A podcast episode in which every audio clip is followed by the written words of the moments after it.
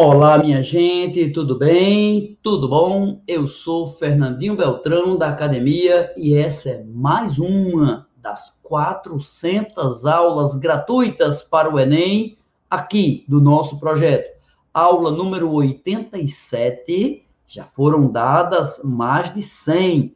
Veja que esse projeto ele tem várias frentes. Uma é essa geral, uma de zoologia, com tradução em Libras, uma de ecologia, com tradução em Libras, e essa geral. Pois bem, estamos aqui para mais uma aula. Para você saber detalhes do projeto, o roteiro das aulas, as aulas passadas, as aulas futuras, assistir aulas que perdeu, é só acessar embaixo desse vídeo. Aqui embaixo você tem na descrição do YouTube todos os detalhes, os links com todos os detalhes, inclusive com a playlist completa. Todo dia, às 14 horas, tem aula nova e ao vivo. Todas as aulas são ao vivo. Vamos então para a aula número 87. Vamos estudar hoje a neurula. Aula número 87 e o assunto será a neurula, uma parte da embriologia. Queria aproveitar e pedir a todos vocês não deixe de curtir, comentar, compartilhar. Esse CCC faz toda a diferença, porque faz com que as pessoas conheçam. Copie o link da aula, espalhe para as pessoas, avise sobre o projeto todo dia às duas da tarde na academia, no YouTube da academia. Você tem aula de graça para o Enem, aula ao vivo para o Enem. Então, começando a aula de hoje, hoje nós vamos estudar a neurula. Então, dando início à nossa aula, lá vai.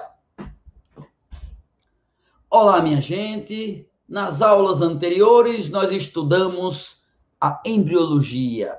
Vimos que o ovo o zigoto vai passar pelas etapas de mórula, blástula, gástrula. Isso a gente viu. Você pode rever esses vídeos em nossa playlist, tá pronta para você. Mas agora nós vamos estudar a neurula. Essa é uma fase especial. Porque é uma fase que só existe nos animais do, do grupo dos cordados, do grupo dos vertebrados, do nosso grupo. Nós temos neurula, mas os animais inferiores podem ter mórula, até porífero tem.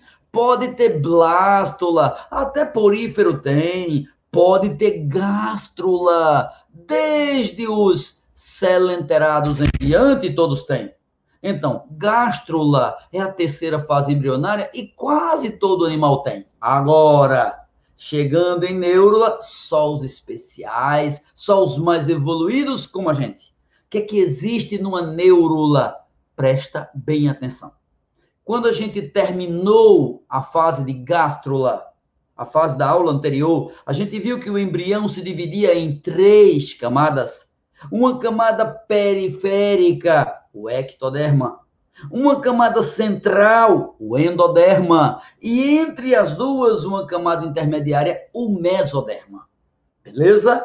Ectoderma por fora, endoderma por dentro e entre eles o mesoderma. Pois bem, de cara já lhe garanto uma coisa o mesoderma, que é a camada do meio, na verdade, é subdividida, subdividida em um folheto periférico que está colado por dentro do ectoderma, chamado folheto periférico, folheto superficial, e um outro folheto mais para dentro, mais central, que está externamente ao endoderma. Perceba então que é como se houvesse cinco folhetos. Vamos lá? Ectoderma, aí a camada superficial do mesoderma, depois uma aguinha, que a gente chama de celoma, depois a camada profunda do mesoderma. Lembre então que mesoderma tem dois folhetos, um externo colado no ecto e um interno colado no endo. Entre os dois folhetos do mesoderma circula um líquido esse líquido se chama líquido do celoma. Essa cavidade chamada celoma é dela que vai surgir o, o líquido corporal que circula o nosso sangue. O nosso sangue vem do líquido que está no mesoderma. Sangue vem do mesoderma. E o folheto interno do mesoderma cola no endoderma. Então, temos três folhetos da seguinte maneira: o externo é o ectoderma, o interno é o endoderma. Externo o ectoderma, interno o endoderma. E um do meio, que se divide em dois folhetos. O mesoderma tem uma camada superficial e uma profunda. A superficial cola no ecto, a profunda cola no endo. Então é como se o embrião tivesse cinco camadas: ectoderma, folheto superficial do mesoderma, celoma, folheto profundo do mesoderma e endoderma. Beleza? Então já sei que mesoderma tem uma cavidade chamada de celoma. O professor, e tem algum folhe, alguma camada, alguma cavidade do endoderma? Tem, a gente já estudou. Se chama arquêntero, intestino primitivo. Então, quando tu ouvires falar no tubo digestório, tu já sabe, veio do endoderma. Quando tu ouvires falar em intestino primitivo, tu já sabe, veio do endoderma. Então, o endoderma delimita uma cavidade, o intestino primitivo, chamado de arquêntero. O mesoderma delimita uma cavidade. Essa cavidade é o celoma. É daí que surge o sangue da gente. E o ectoderma? Ah, lembra do ectoderma? Todo sistema nervoso, tudo que você toca. Foi a última aula, lembra?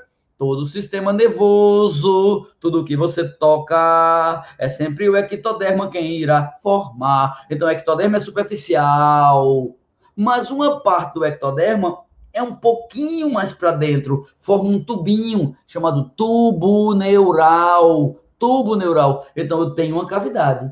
A cavidade do ectoderma é dentro do tubo neural, é o canal neural. Você nunca ouviu falar, não? que o nosso sistema nervoso tem um líquido circulante nele chamado líquido cefalorraquidiano. Esse líquido é fabricado dentro desse canal neural. Então, o ectoderma tem um, uma cavidade, canal neural. O endoderma tem uma cavidade, o arquêntero. E o mesoderma tem uma cavidade, o celoma. Ok?